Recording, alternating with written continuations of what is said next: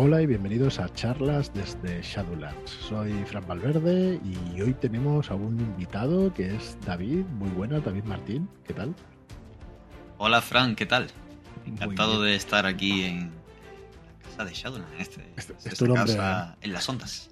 Es tu nombre clave, David Martín. Nadie te conoce por David Martín, así que es rolero viejo. es el nombre por el que eh, robo la farmacia y eso. Correcto. Nada, pues más conocido ya lo sabéis por, por Viejo hace buen caldo y, lo hemos traído hoy aquí, me lo, he robado de, su trabajo y de, tanta escritura para que nos venga a explicar precisamente eso, cómo es tu proceso de escritura. David, bueno, tendremos una serie de invitados. Ya sabéis que hemos retomado estas charlas con, con Shadowlanders y con gente de, pues del mundillo rolero, ¿no? Que nos gusta tanto hacer y, compartir con vosotros. Y, hoy le he dicho a David, pues venga, vente y, nos explicas un poco sobre, no sé si decir proceso creativo, tu proceso de escritura, ¿cómo, cómo te gusta llamarlo a ti? ¿Consideras que es una actividad que, que incluso puede llegar a ser un arte o qué? Explícame, David, va. Y extendidamente, que va a ser una conversación entre amigos al final. Bueno, pues... Eh no sé si le resultará interesante a, alguien lo que pueda contar yo por ser algo tan personal, ¿no? Pero más que un arte es, eh, pues bueno, eh, algo que mezcla entre lo personal, lo intuitivo y lo técnico, ¿no? No sé ni siquiera si se llegaría a llamar oficio. No me considero ni mucho menos ni escritor ni, ni nada por el estilo, ¿no? Pero sí la es, un oficio el de escritor. Sí que lo es. Sí, sí, por supuesto. Lo que pasa es que, bueno, supongo que lleva su, proceso, su tiempo y al final hay mucha técnica también, que parece que no, pero hay muchísima técnica en el oficio de escritura. Y luego, claro, está esa parte creativa, ¿no? Que, también tienes que tener, porque si no es complicado, es complicado ponerte a escribir. Efectivamente. para ponerte a escribir, aunque parezca de perogrullo, tienes que escribir. y para escribir tienes que quererlo, motivarte o tener algo sobre lo que escribir. Y eso ocurre también con el proceso de creación de aventuras. Tienes que tener algo, algo que te impulse, una idea, algo que quieras desarrollar, plasmar o... Eh, podríamos decir que quieres tener, mm, tienes la necesidad de contar algo. ¿A través, ¿A través de un relato, un escrito o a través de una aventura? Para mí no hay mucha distinción. Ya sé que esto no es muy popular, que la gente cree que, una aventura de rol no tiene por qué ser la historia del máster, pero para mí sí es hacer vivir esas experiencias a la mesa o, o a los jugadores. Para mí no hay mucha distinción, sinceramente.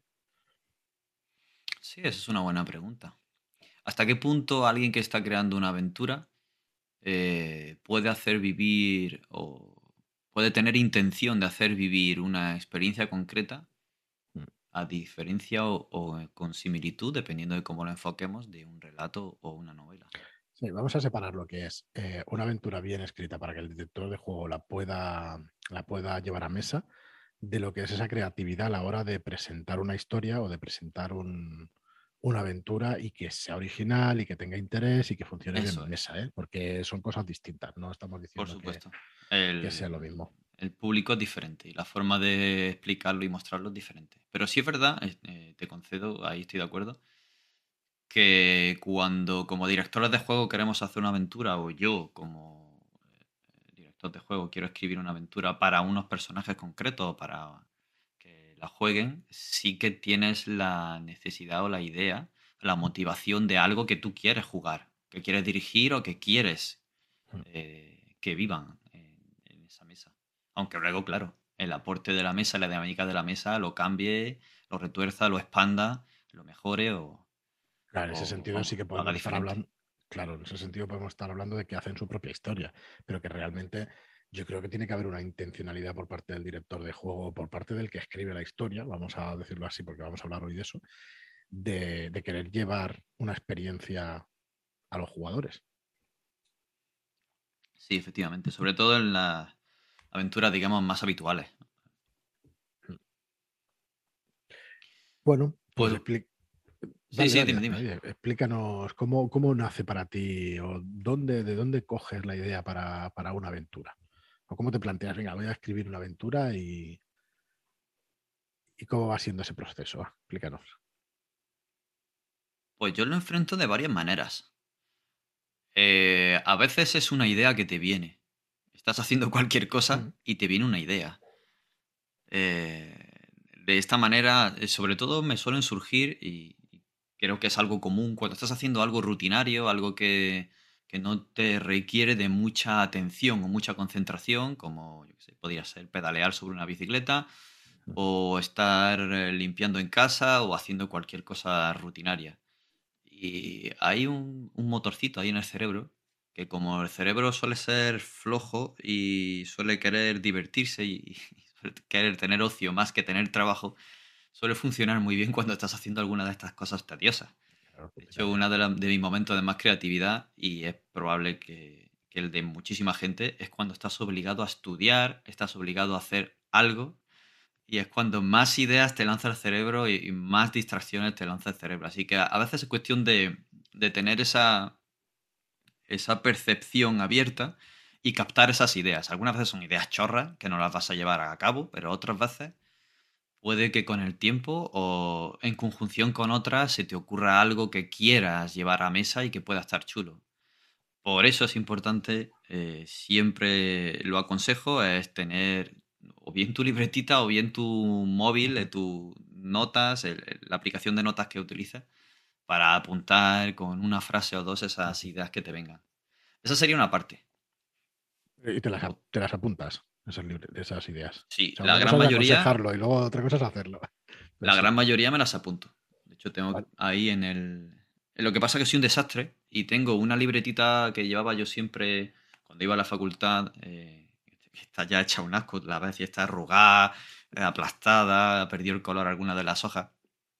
Y ahí iba apuntando ideas, luego me pasé al móvil y tengo una mezcla entre analógico y digital. Esto estaba aquí, esto estaba allá.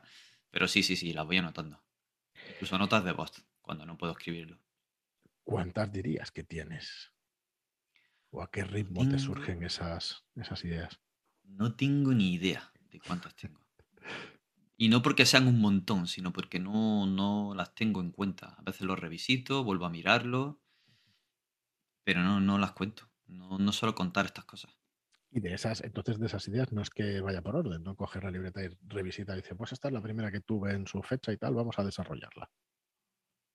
No, no suelo llevar ese orden. A veces, eh, cuando quiero tener o buscar una idea, antes de ponerme a pensar en algo, eh, revisito estas ideas a ver si, hala, lo mismo ahora me encaja una idea que en ese momento no veía yo que me encajaba, no sabía cómo desarrollarla, o incluso a veces me acuerdo.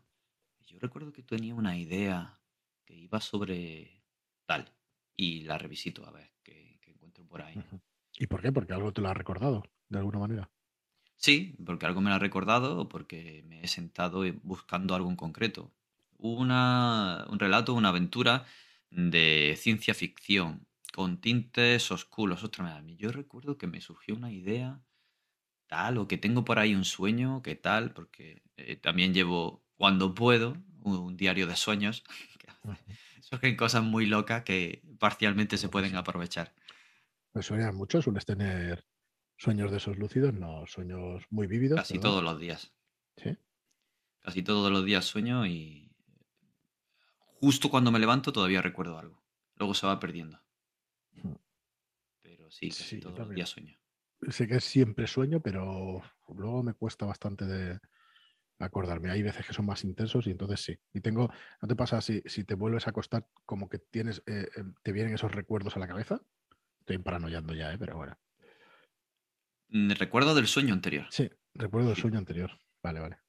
Ah, Está bien saberse que no Incluso me ha ocurrido de, hace tres meses soñar y en el mismo sueño ser consciente de que esto ya lo había soñado hace un año.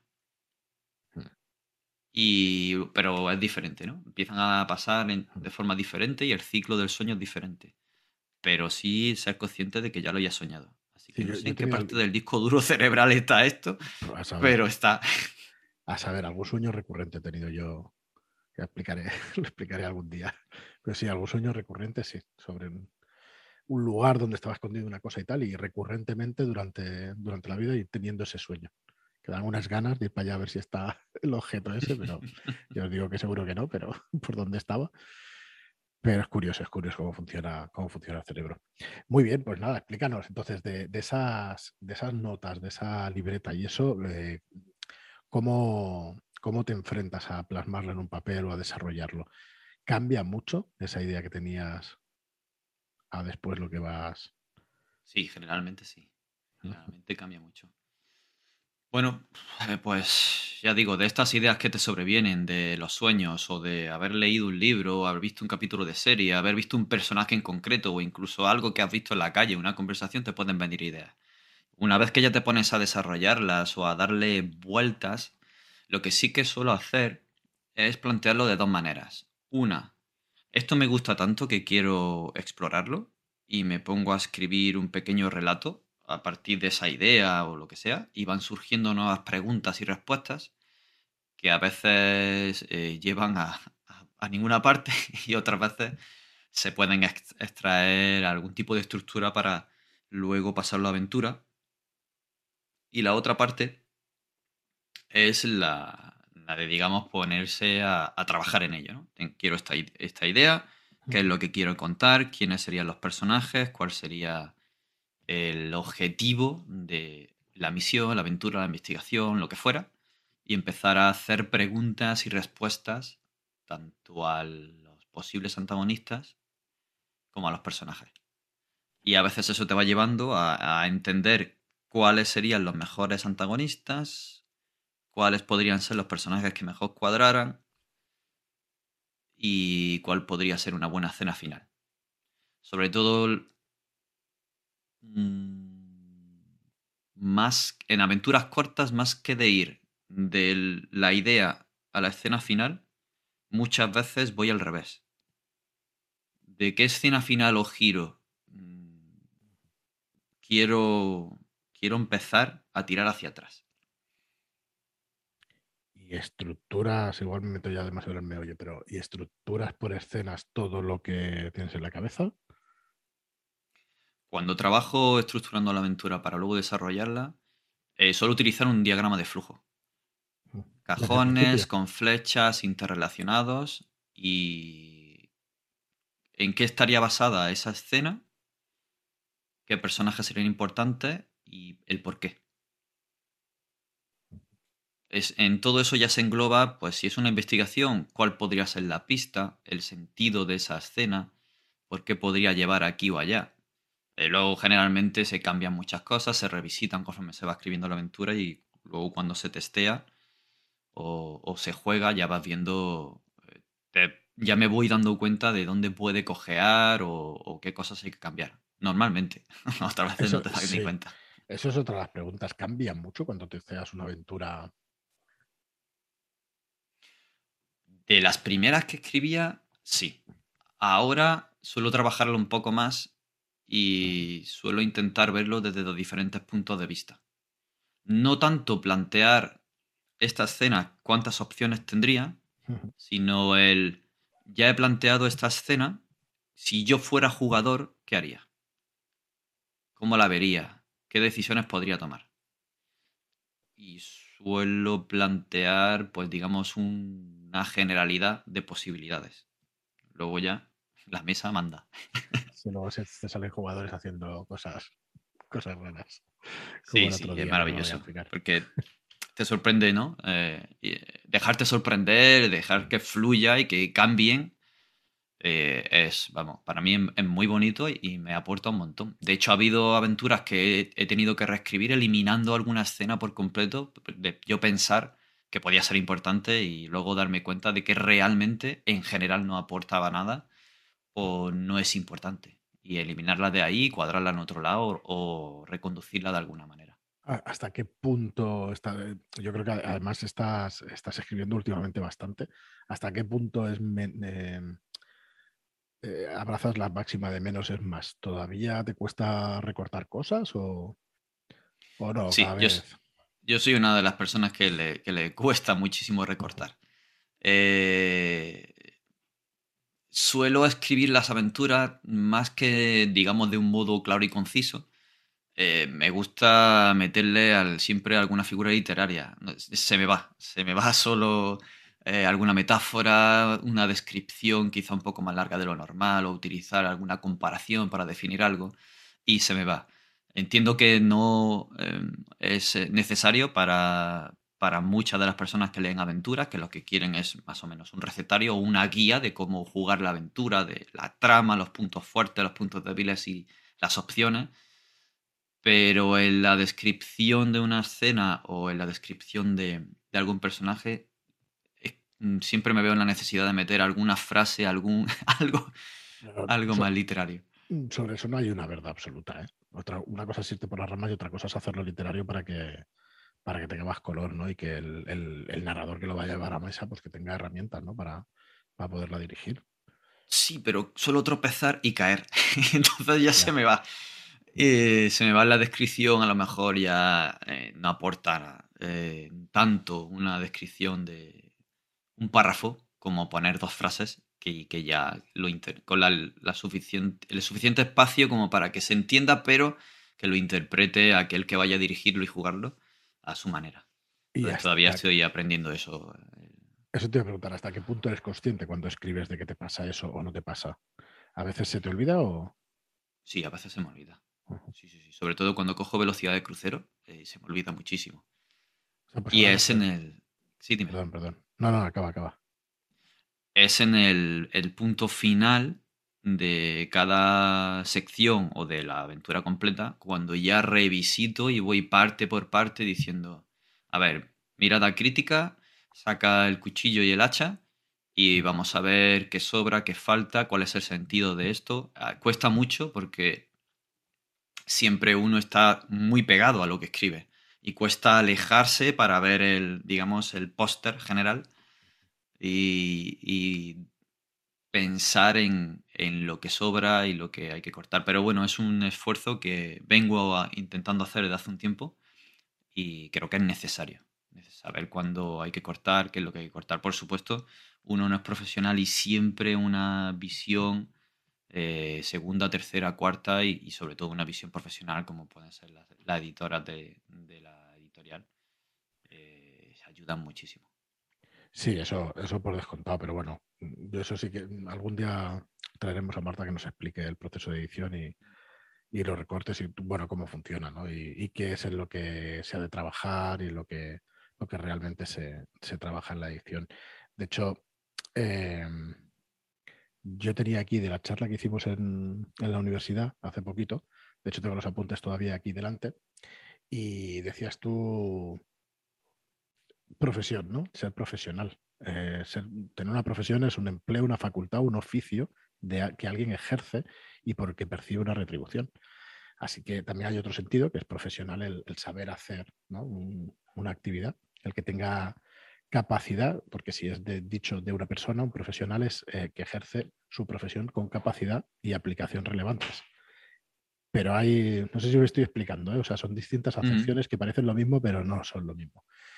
Y me ha pasado muchas veces en, fotografía, también en el mundo de fotografía, que también fotógrafo profesional es el que cobra por el dinero, no, es el que sabe su oficio y tal. Pues bueno, eh, hay dos prismas, ¿no? De dos maneras de verlo, pero efectivamente pues hay, Mm, si tú cobras, pues eres un profesional, yo eso lo tengo muy claro, y si actúas con la suficiente diligencia en tu oficio, pues también lo eres.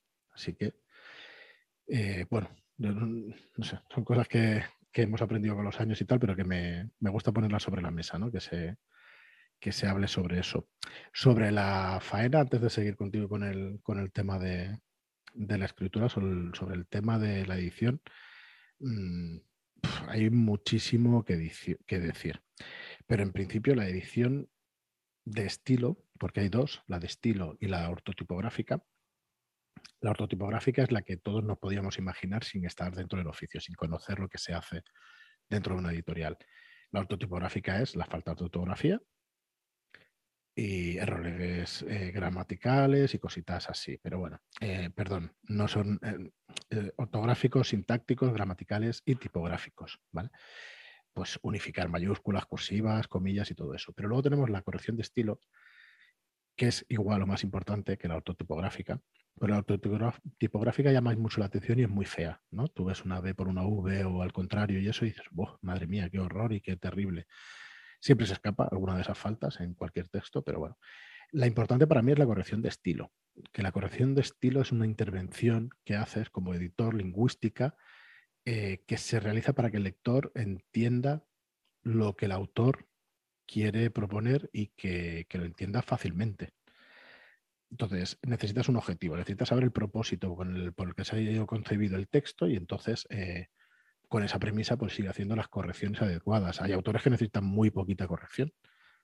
Esto se lo explico al que no se escuche, ¿no? Pero luego depende muchísimo del público al que vaya dirigido. En el caso de los juegos de rol hay un lenguaje incluso técnico que, que se ha de dominar para poderlo hacer bien que se puede aprender. Que nadie piense que un editor pues, no va a aprender. Es como hacer un manual de recetas de cocina. Al final vas a tener que aprender pues, la jerga, ¿no? el idioma que se utiliza. Y luego depende también del medio. No es lo mismo hacer una aventura pues, para una revista que para, que para un libro, ¿no? para un suplemento o para una novela.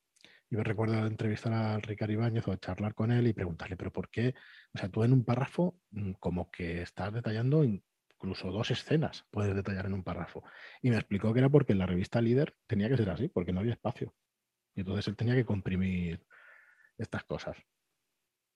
Bueno, dicho eso, se acabó el tema del rollo de, la edición. Solamente decir que, que una buena edición debería mimetizarse con el autor, no debería darse cuenta nadie de cuál es la parte escrita por el autor y cuál es el reto que se le puede hacer en una corrección de estilo. ¿vale?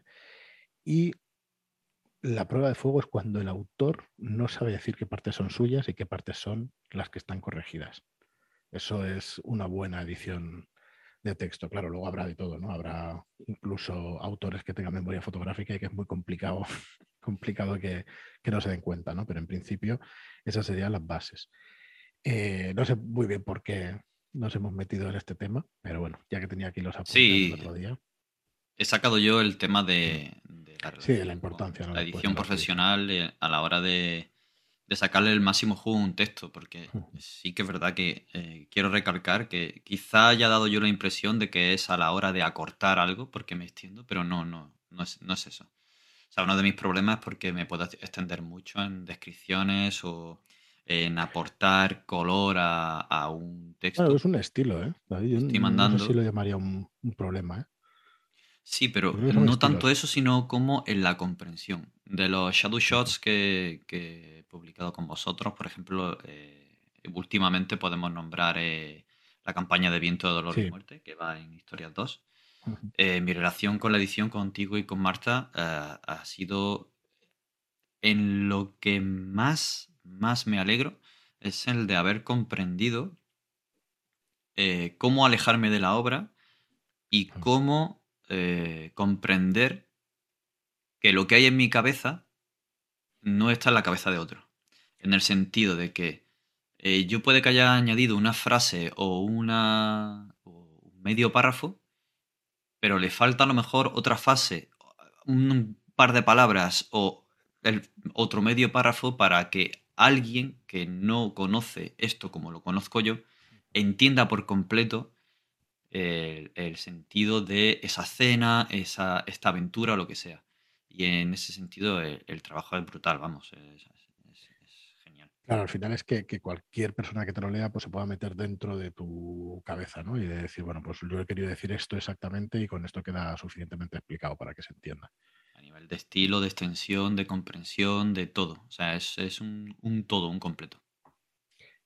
Y Dime, vamos a volver al, proceso un poco creativo y tal. Cuando dices, eh, bueno, ya cuando cojo carrerilla o cuando, cuando me pongo así en modo crucero, ¿qué, quiere decir eso?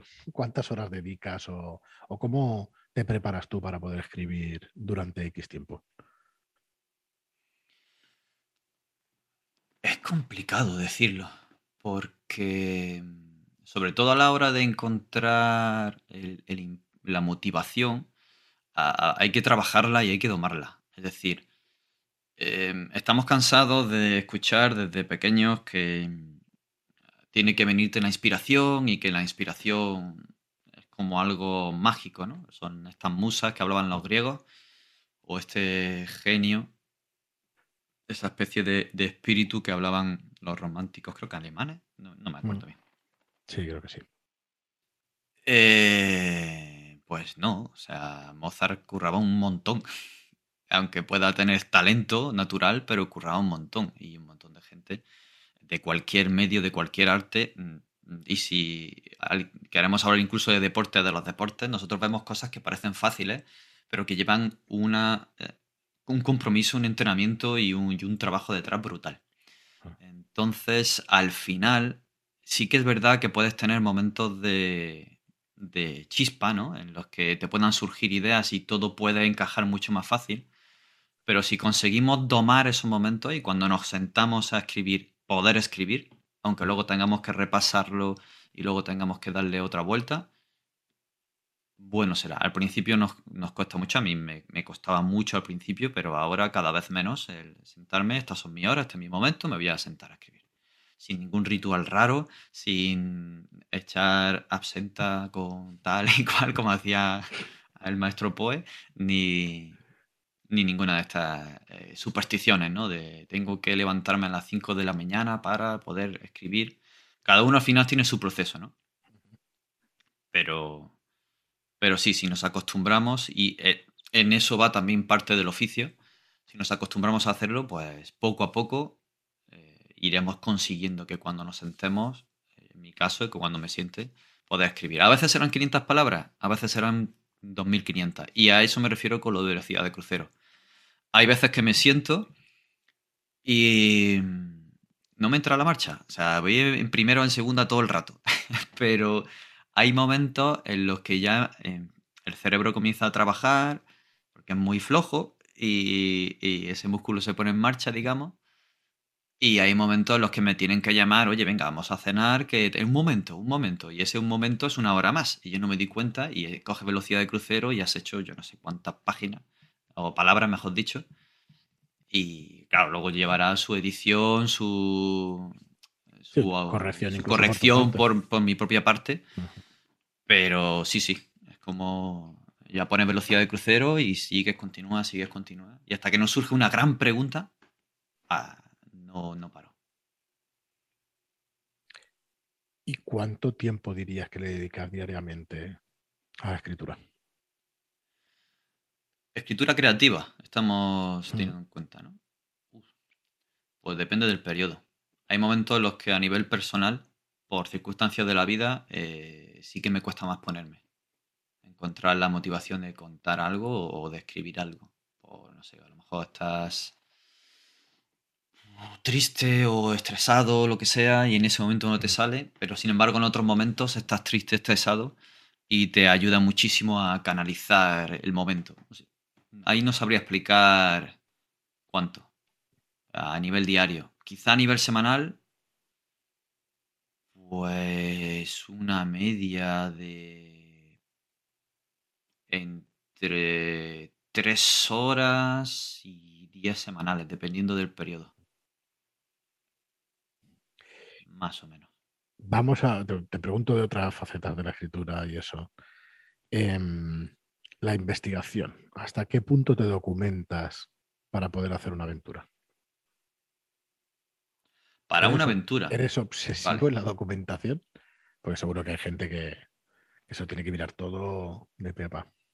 El problema de la documentación para, o sea, en mí no es eh, ser obsesivo para llegar al detalle, sino que buscar para llegar al detalle y, encontrar una congruencia, por ejemplo, si voy a hacer algún tipo de aventura eh, basado en algún hecho histórico, mm. como puede ser el Gritos en la Noche o o Azul Miedo Rojo Nival que llevé a las Netcon, mm. estas, Netcon pasadas, que están basadas en, por un lado, unas leyendas y por otro lado, unos sucesos que ocurriendo de verdad, pero que están como enmascarados en la leyenda de aquí, eh, de, la, ciudad de Granada y provincia. Pues sí que me gusta empaparme, eh, pero más para comprender el contexto y encontrar algún detalle concreto, porque eso me lleva a hacerme preguntas. Y esas preguntas llevan, eh, suelen llevar a un enriquecimiento del proceso. Mm, ostras, he encontrado este dato podía aportarlo aquí, o voy a darle una vuelta, lo voy a retorcer y lo voy a meter allá.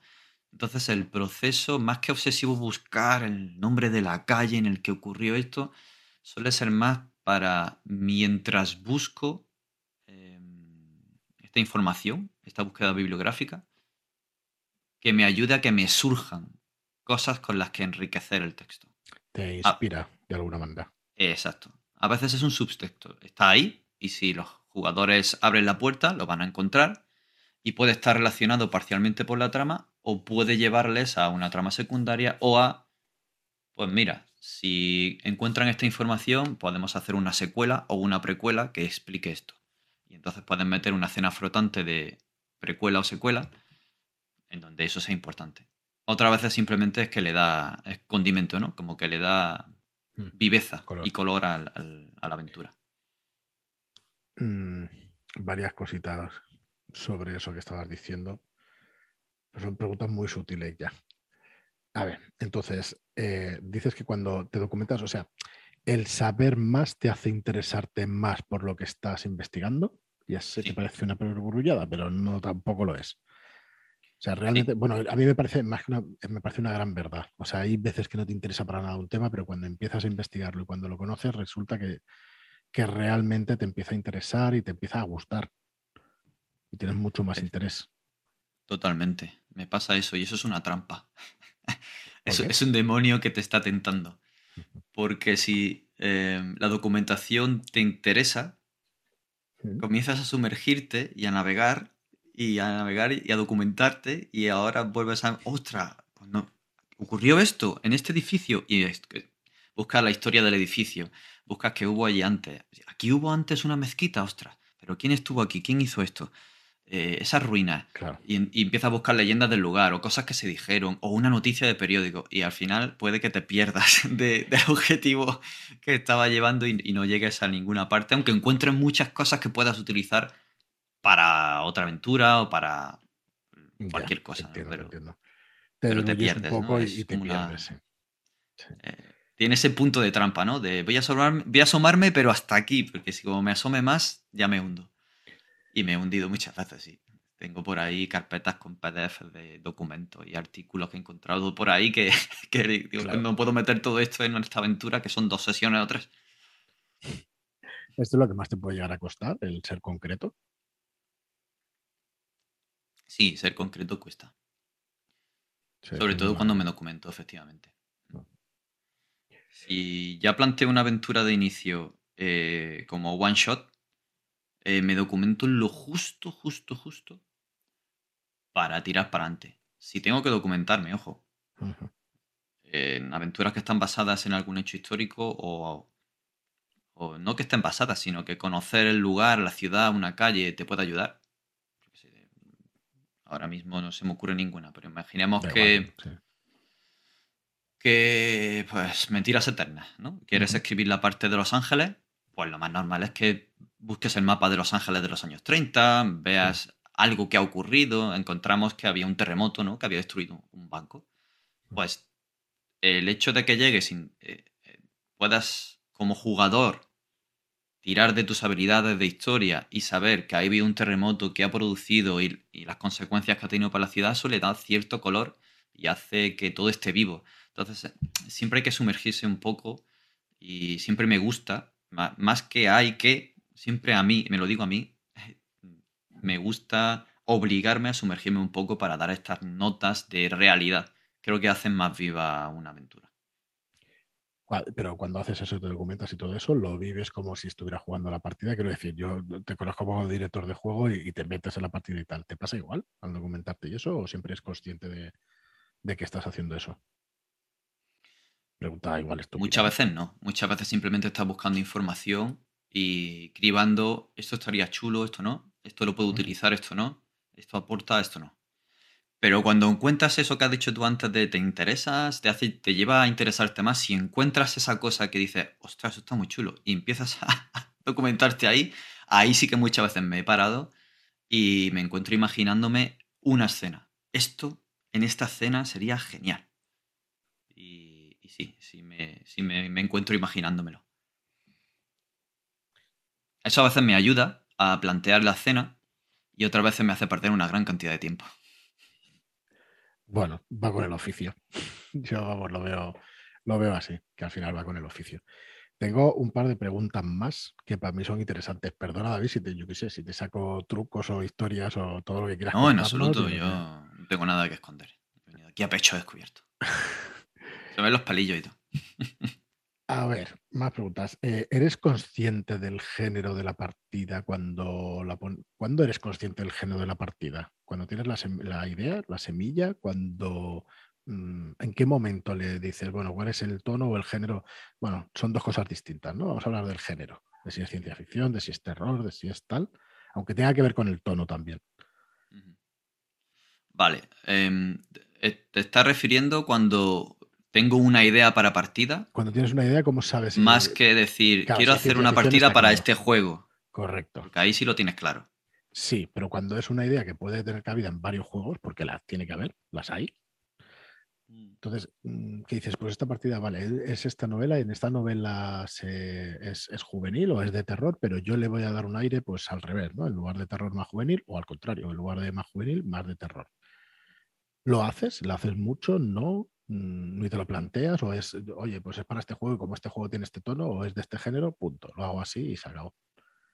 Pues mira, es que me suele pasar que a mí me gusta mucho. Estúpida, me lo dices también, ¿eh? que no, tiene... no, no, no es, estúpida, tiene mucha amiga. Porque eh, por un lado están, como hemos dicho, las aventuras que haces para un juego en concreto, o para una cosa en concreta, que ahí eh, sí, más o menos el tipo de aventura que va a ser ya lo tienen dirigido fantasía medieval, pues va a ser una aventura eh, que puede ser más oscura o menos oscura, que puede llevarlo a Green Dark o tal, pero, y modificar el tono acorde, pero más o menos pues sabes que va a ser una aventura, aquí va a ser una investigación o aquí va a ser un descenso a los infiernos. ¿no? Pero cuando no, eh, una de las cosas que a mí más me gustan es que los jugadores de que vayan a estar en la mesa hagan sus personajes. Y si son capaces de darme eh, unas pinceladas de su trasfondo, o de dónde viven, o de dónde están, eso me motiva y me estimula mi creatividad muchísimo, pero muchísimo. Me motiva muchísimo el intentar encajar las piezas que me dan los jugadores a través de sus personajes y enlazarlas con lo que a mí eso me evoca y lo que yo quiero preparar para ellos. Eh, suena un poco como hacer una comida, ¿no? Preparas una comida para alguien en concreto, sabes sus gustos y quieres eh, hacer que se lo pasen bien y, y, disfrutar entre todos, ¿no? Pues algo por el estilo. Cuando no hemos creado personajes, estoy creando una aventura, tengo simplemente una idea, pues ocurre dos cosas. Una, como tú bien dices, muy bueno si tienes una idea, eh, puede, puede funcionar muy bien cambiarla de tono, cambiarla de género. No es que vaya a funcionar mal en el género en el que se te ha ocurrido la idea, porque sea una aventura de pirata y te la pasas a ciencia, ficción y la retuerces con, yo que sé, una investigación oscura. Eh, va a ser más sorprendente que te des cuenta que, ostras, si esto en el fondo es una aventura de piratas. Que si haces esa aventura de piratas per se, que puede estar muy chula y muy disfrutable, pero a lo mejor está dentro de un arquetipo, de un cliché, si la dejas como aventura de piratas tal cual en un mundo de piratas, en lugar de llevártela a otro género. Así que eso, esa idea es muy interesante. A veces puede no funcionar, pero otras veces sí que puede funcionar mucho. Sacar las cosas de su caja e intentar buscar eh, otra manera de, de aplicarla, me parece muy buena idea esa que has dado. Pero por otro lado, cuando no tienes nada, nada, nada, nada, ocurre una cosa. Y es que en mi caso, como en el de la gran mayoría, por no decir todo, somos unos profesionales consumidores. Llevamos viendo tramas, arquetipos, clichés desde pequeños, dibujos, películas, hemos leído libros infantiles, libros jóvenes adultos, libros adultos de fantasía, de ciencia ficción. Hemos visto películas de todo tipo. Y aunque no tengamos claro por qué nos gusta o no nos gusta una película, sabemos si nos gusta o no. Sabemos una escena que nos ha emocionado, que ha resultado épica, que, nos ha hecho llorar o que... Y aunque no sepamos analizarla o no tengamos las técnicas eh, claras, cómo han contado esto para que a mí me impacte, eh, pero sí intuitivamente sabemos que funcionan, sabemos que nos gusta. Y a veces una idea, intuitivamente, si no soy consciente, sí que intuitivamente, esto creo que cuadraría mejor de tal manera, en tal tono o en tal cosa.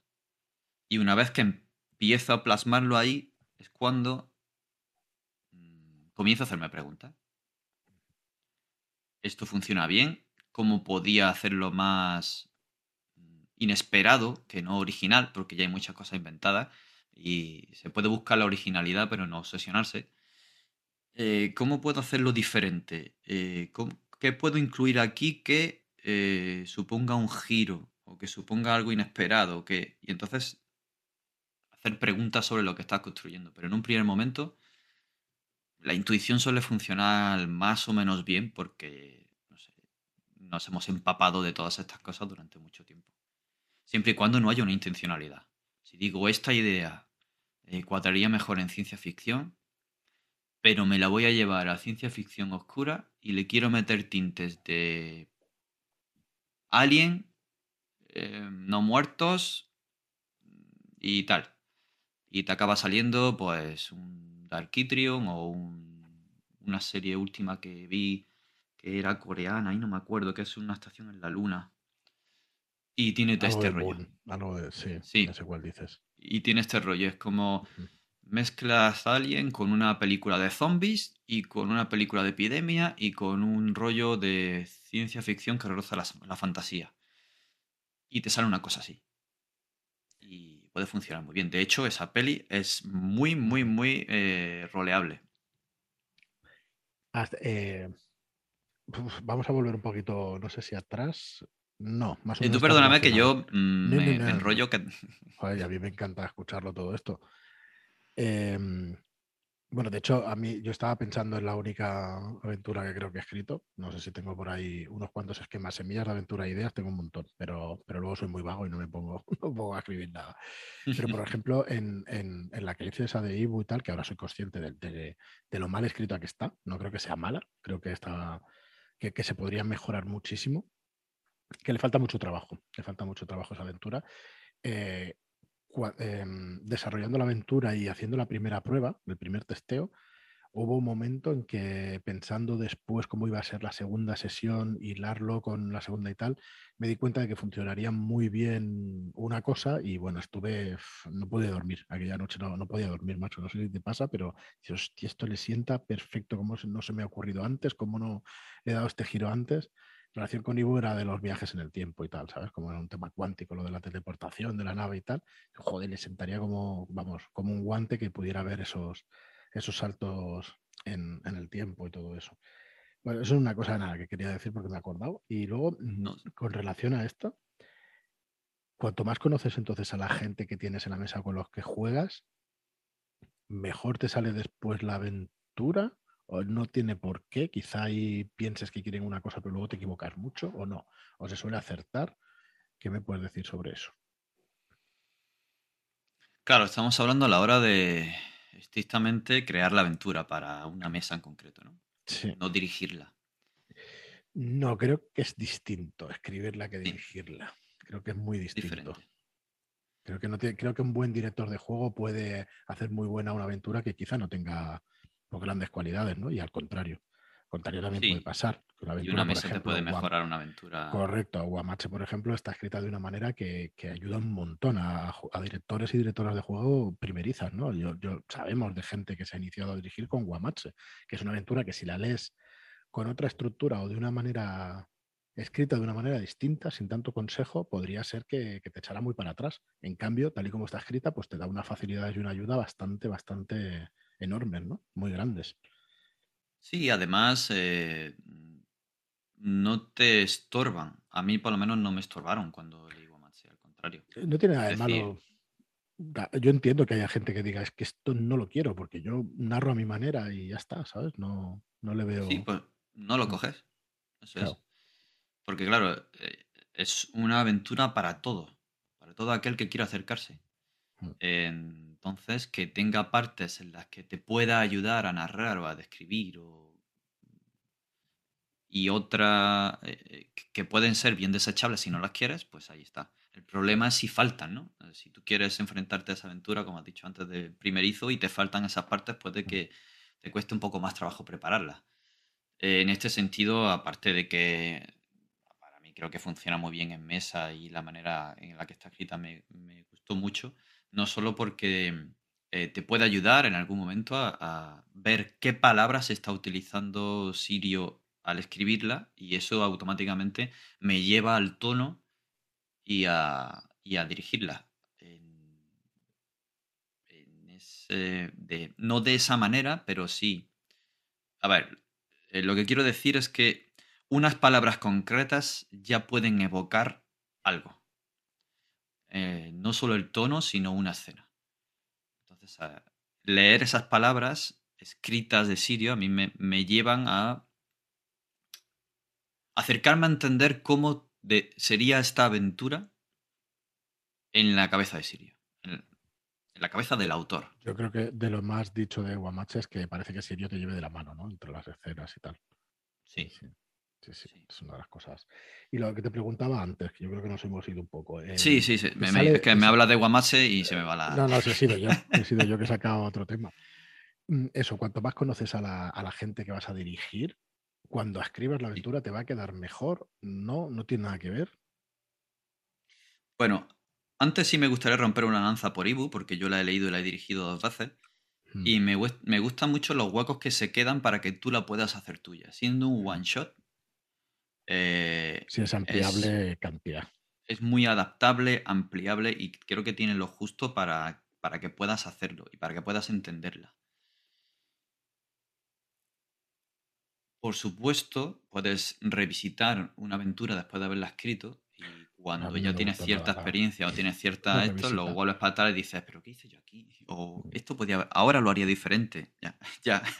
Por eso a veces no, no revisito cosas antiguas, porque Yo creo que haces bien. Si uno mira para atrás y no se arrepiente de lo que ha escrito, es que lo lanzó demasiado tarde, ¿sabes?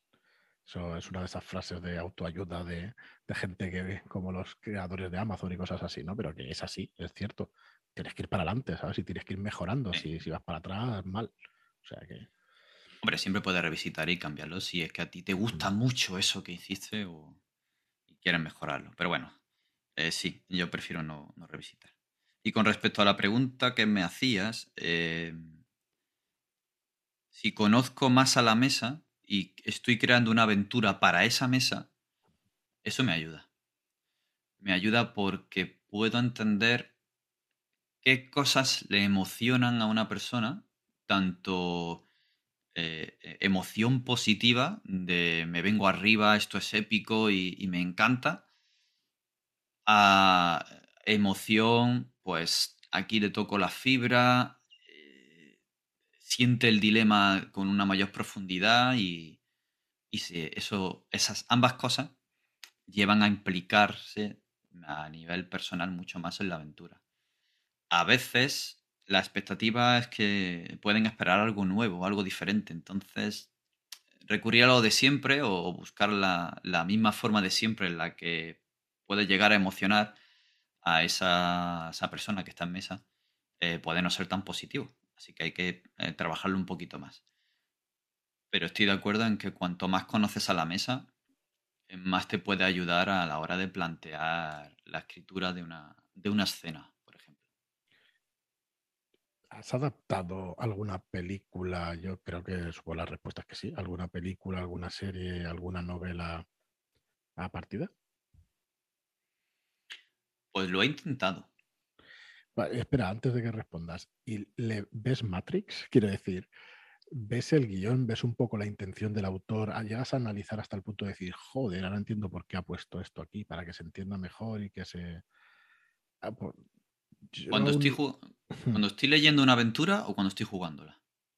No, es más bien cuando coges una película y quieres trasladarla, ¿no? Una película, por, por decir una cosa contenida en tiempo y tal. Ok, y ok, decir, bueno, y voy a, voy a trasladarla a lo que es una aventura de rol y eso. Llegas a analizarla hasta tal punto de que empiezas a ver, pues eso, eh, la, intencionalidad, la intencionalidad del autor, el por qué este plano está de esta manera para enseñar esta cosa, o, o no, no, no has llegado a, a ese punto, o te dices, no, es que yo no soy de adaptar demasiado, me voy por, cojo esas premisas y luego las desarrollo por mi cuenta. Ahora te explico A mí, te lo pregunto, porque siempre es para cosas que quiero saber yo. Pero a mí es que me ha, me ha ocurrido una cosa. Cuando yo me atreví a hacer mi primera aventura, Mm. hace ya mucho tiempo, cuando eh, había decisiones desastrosas y seguramente ahora me daría una colleja diciendo, pero ¿por qué has dicho esto? ¿O por qué has hecho aquello? No, o sea, cuando eres un, un crío, un adolescente, ¿no? Y, y juegas al rol de aquella manera. Por la forma de hacer aventuras, eh, hubo un momento en que sí que me planteé adaptar eh, un relato y una película. Pero me di cuenta que me estaba perdiendo tanto en los detalles y en querer ser fiel a la película que no funcionaba. Va por ahí la pregunta, efectivamente. Y desde hace muchísimo tiempo, eh, aunque haya alguna idea que te pueda venir de una película tal, no la aplico. No la aplico, o sea, no quiero que mis jugadores vivan esta película, sino que vam- voy a coger esta premisa, que normalmente suele ser de una escena, una escena de película, de libro, no la película completa, o la, idea de la premisa, cambiarla y adaptarla a la mesa y desvirtuarla todo lo que pueda, porque si te acercas mucho a una obra, al final no... O sea, es un error. Vas a transmitir cosas de la narración de un libro y una película que no funcionan en el juego de rol. Son medios distintos, ¿no? Como se suele decir. Sí, Y es cierto que son, que son distintos. hay que adaptarlo. Y por eso hace ya mucho tiempo que no lo hago. Aunque claro, esto es una verdad a medias, porque al final todo permea y una idea que tú crees que de repente te ha venido viene del capítulo que viste hace sí. tal, de cual. O en la improvisación se te no ocurre seas una ni idea. Que, ¿Eh? puede que, que puede que no seas ni consciente siquiera. Sí, sí, ocurre a veces de manera que no soy consciente. Otras veces sí, eh, soy consciente durante o a toro pasado. Eh, a lo mejor se me ocurre una idea con la que estamos jugando una escena y se me ocurre una idea con la que improvisar la escena y conforme la estoy desarrollando eh, me voy dando cuenta, ostras, pero si esto es lo que vi yo en el capítulo de la serie que vi hace un mes, que me gustó tanto, que tal. Y te surge en ese momento porque te cuadra y te encaja. Pero eso es muy diferente de ver una película y querer jugarla y llevarla palabra por palabra a, una mesa de juego. Eh, hace tiempo que no lo hago así, vamos. Ya En su momento me esforcé mucho, y estoy hablando de hace ya, pues yo que sé, 20 años. Y no, no, no. Bueno, pero al final es el camino, ¿no? Que te ha llevado a, a este momento, digamos. Vas a ir aprendiendo, vas a ir probando cosas y ver lo que funciona y lo que no, y lo que no funciona. Mm, sí, claro. Y sobre todo el esfuerzo de hacerlo. El cómo plantear una aventura que vas a dirigir, que voy a dirigir yo, ya que estamos hablando de mí, pues que voy a dirigir yo. eh, los apuntes, las cosas, cuando desarrollo un texto para darlo a los jugadores o para que me ayude a mí a, evocar cosas o a en la, inspiración. Y cuando eh, es simplemente un esquema con unos cuantos párrafos, un diagrama de cajas y a volar. Otra cosa es que ya vayas a escribirla para que otra persona la juegue. Eh, son, claro, son maneras de plantear, de escribir y de plasmar una aventura muy diferentes. Eh, bueno, yo lo estoy pasando de coña. Supongo que tendremos alguna pregunta en el, en el programa de hoy. Animaros a hacernos preguntas y a, hacernos algún comentario. Si no en iVoox, pues en el canal de Telegram y eso. Preguntarle a David o a cualquiera de nosotros. Eh, pero por ir acabando, ¿qué, ¿qué le dirías a alguien que ve como un poco imposible escribir su aventura y eso? ¿Qué consejo le darías o, qué, o cómo le animarías a decir, hostia, que vale la pena esto? ¿O por qué te gusta a ti esto de escribir y de plasmar esas ideas en el papel? A mí me Sí, gusta ya sé que hago, porque... hago cinco preguntas en una, ¿eh? Mis disculpas. Sí, sí, pero vamos a cosa me ello. lleva a otra, ¿sabes?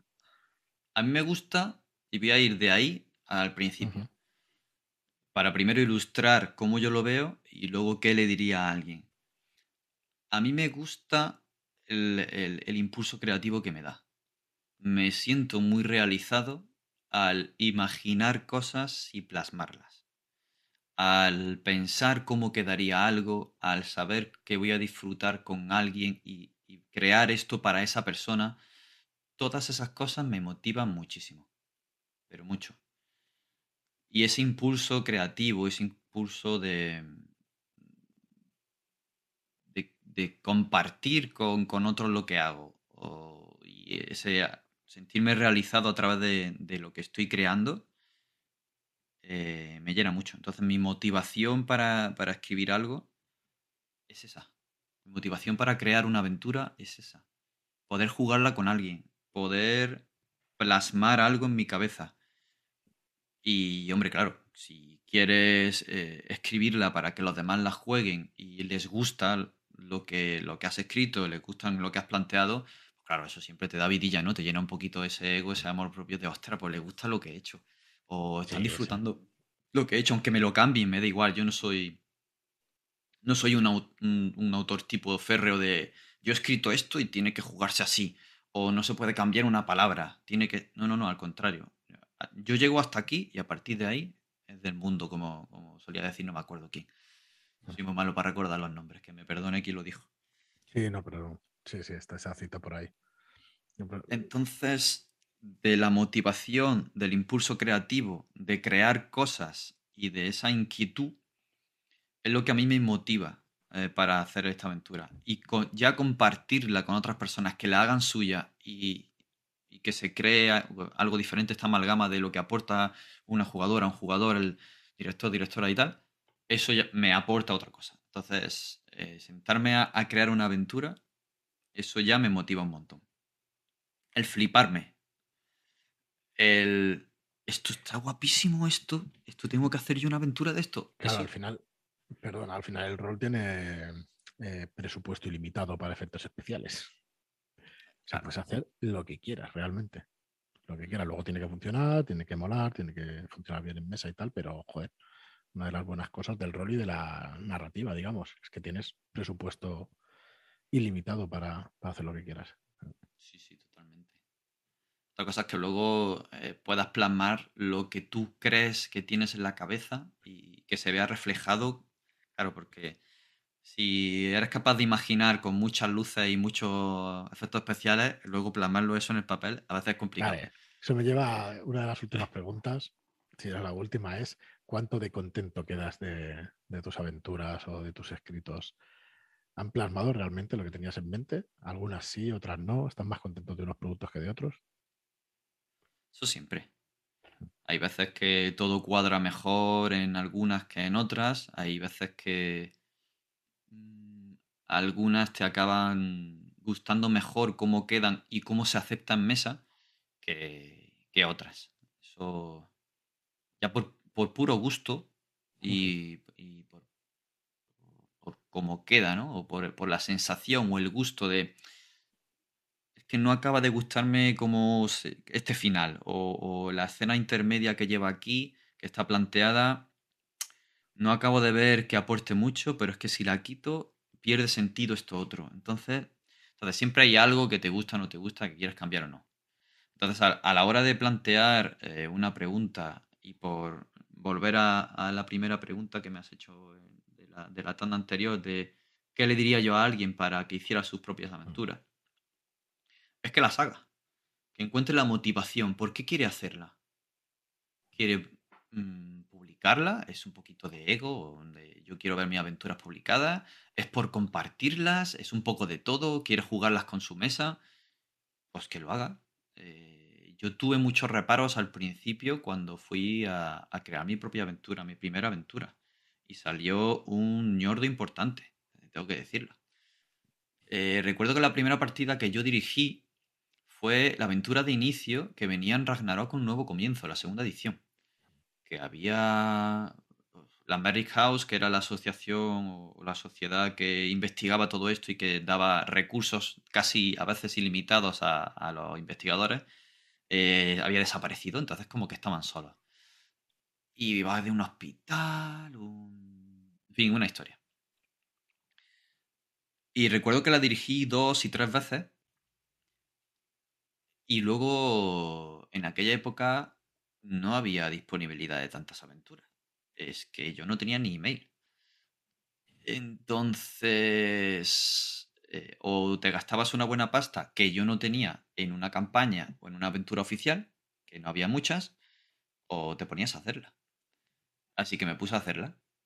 Eh, un poco secuela de esta, tirando de ideas de ahí, de la ambientación, de tal, y salió pues una aventura encorsetada totalmente, en la que yo no tuve en cuenta lo que querían jugar los jugadores, en la que no tuve en cuenta las posibilidades de ciertas escenas, simplemente pues esta es la aventura, tiene que pasar por A, B, C y D. Y fue un desastre. Pero no hay que desanimarse, porque de todo se aprende. Y de lo que más se aprende es de los errores. Así que después de contar esto, eh, de abuelo cebolleta, lo que vengo a decir es que se animen, que si quieres escribir tu aventura, que te animes. Simplemente ponte a hacerlo. Eh, plantea un esquema básico, una introducción, un desarrollo y un final. Unas escenas, las pistas que se plantean o los hechos que van a mover a los personajes de una escena a otra. Y, si quieres puedes plantear un final. Y que te sale encorsetada, pues ya te lo dirán. Ya lo sentirás tú. Ya irás viendo donde algo no ha cuadrado, donde algo no ha ido bien y puedes trabajar sobre esa aventura cambiándola y mejorándola o ya a partir de ahí seguir haciendo tus aventuras. ¿Qué te motiva para hacerla? El impulso creativo, el ver que la juegan, el ver que disfrutas, el fliparte escribiéndola porque tal, pues hazlo. Aunque sea para ti, hazlo. Luego ya te irás dando cuenta de qué partes te gustan más, cuáles menos, en la hora de escribirlas, dónde puedes cojear más o menos, qué funciona más o menos y tal. Pero si no lo haces nunca, pues nunca vas a llegar a escribir una aventura. Si no te pones a escribir, nunca vas a aprender a escribir. Si no te pones a montar en bicicleta y a pelarte la rodilla, nunca vas a montar en bicicleta. Y así con todo. Toda la gente que tiene miedo a dirigir, pero quiere dirigir, pues si nunca empiezas a dirigir por miedo a los errores que puedas tener, a que te expones y tal. Yo he estado ahí, he estado muy nervioso y, ah, he dirigido auténticas aventuras desastrosas, pero es la única manera de, de cogerle el tranquillo, de gustarte y de, y de desarrollarte si es lo que quieres. Muy bien, David, pues, pues yo creo que ha quedado una charla bien entretenida y bien baja. Espero comentarios de, los oyentes. La verdad es que hemos empezado ya, claro, hacemos un podcast 500 y pico de episodios, casi 600, y como que ya le hablamos ¿no? a, gente que incluso muchos de ellos son nuestros amigos y tal. Bueno, no te he presentado. David Martín, hoy en día pues eres escritor ¿no? de aventuras y, te dedicas a, esto del rol y eso. Y la verdad es que encantado, encantado de, de charlar contigo. Llevas muchos años jugando a rol. Y y algo de tiempo pues también escribiendo y eso. Y la verdad es que... Algunos llevo, sí. Muy interesante lo que nos explicas. Vamos a ver si retomamos estas, estas charlas con, nuestra comunidad de, Shadowlanders, de gente del chat de Telegram, de charlas desde Shadowlands, que yo creo que son programas de los más interesantes que hemos hecho siempre. Eh, los dejamos de hacer por una cuestión de tiempo y eso, pero nunca, nunca hemos abandonado las ganas de hacerlos. Así que gracias por pasarte, David. Nada, gracias por, traerme aquí. Yo, para mí es un placer. Sabes que puedes contar conmigo cuando quieras. Y si al que me perdonen quien me esté escuchando si ha resultado un montón de chapa o yo no, no, tengo un discurso estructurado, claro y conciso y me he enrollado demasiado. Yo, menos, que empiezo a preguntar y me salto de un tema a otro y de una pregunta a otra, vamos. Pero vamos, si, si, le, si esto puede servir a alguien para que se anime a dirigir, a jugar al rol o a, escribir sus propias aventuras, genial. Porque eh, cuanta más gente haya ah, compartiendo sus aventuras, escribiendo sus aventuras y dándonos su visión de esto, pues mejor será. Ocurre en cualquier lado. Claro, más nos enriquece, pero vamos, totalmente. Cuanto más enriquece el cine, la literatura y el deporte y lo que quieras que hagas, cuanta más gente estén dentro principio te va a costar. Si que crees que tienes, lánzate. Eh, no te digo que te quites los complejos ni los miedos, porque lo mismo te van a acompañar siempre, claro, pero no, puedes. no pasa nada. Adelante, lánzate, crea tus propias aventuras, que seguramente saldrá regular, pero ya aprenderás. Eso es así. Como todos. Muy bien, David, pues muchísimas gracias. Contamos contigo para, algún otro programa, ya traeremos invitados y eso y, les preguntamos, como yo te he preguntado a ti hoy. Y nada, muchas gracias por pasarte y, y nos vemos pronto en algún otro programa. De nada, muchas gracias por traerme aquí. Creo, que hemos entrado en un ciclo. He repetido lo que he dicho en, en el último aporte y ahora estamos repitiendo el. sí, no, yo tengo esas despedidas raras y ya está. Eso es porque no está aquí ni Joaquín ni Marlos para, para decir adiós. adiós. Adiós y ya está. De hecho, bueno, yo lo que iba a decir es que, es que una. Mm, tenía que haber estudiado filosofía, tenía que haber estudiado antropología, filología, y ahora me quedé, y ahora estoy pensando que tenía que haber estudiado periodismo. Así que, bueno, en otras vidas pues habré estudiado todo eso y lo haré mejor. Así que, bueno, como tú dices, vamos a ir pasito a pasito y aprendiendo y, dentro de otros 600 programas igual despido bien el, programa. Y sobre todo disfrutando con ello, que es lo sí, importante. Sí, de pasarlo bien, sí lo pasamos bien. Muy bien, David, pues nada, muchas gracias, nada más y hasta el próximo programa. Muchas gracias, un abrazo.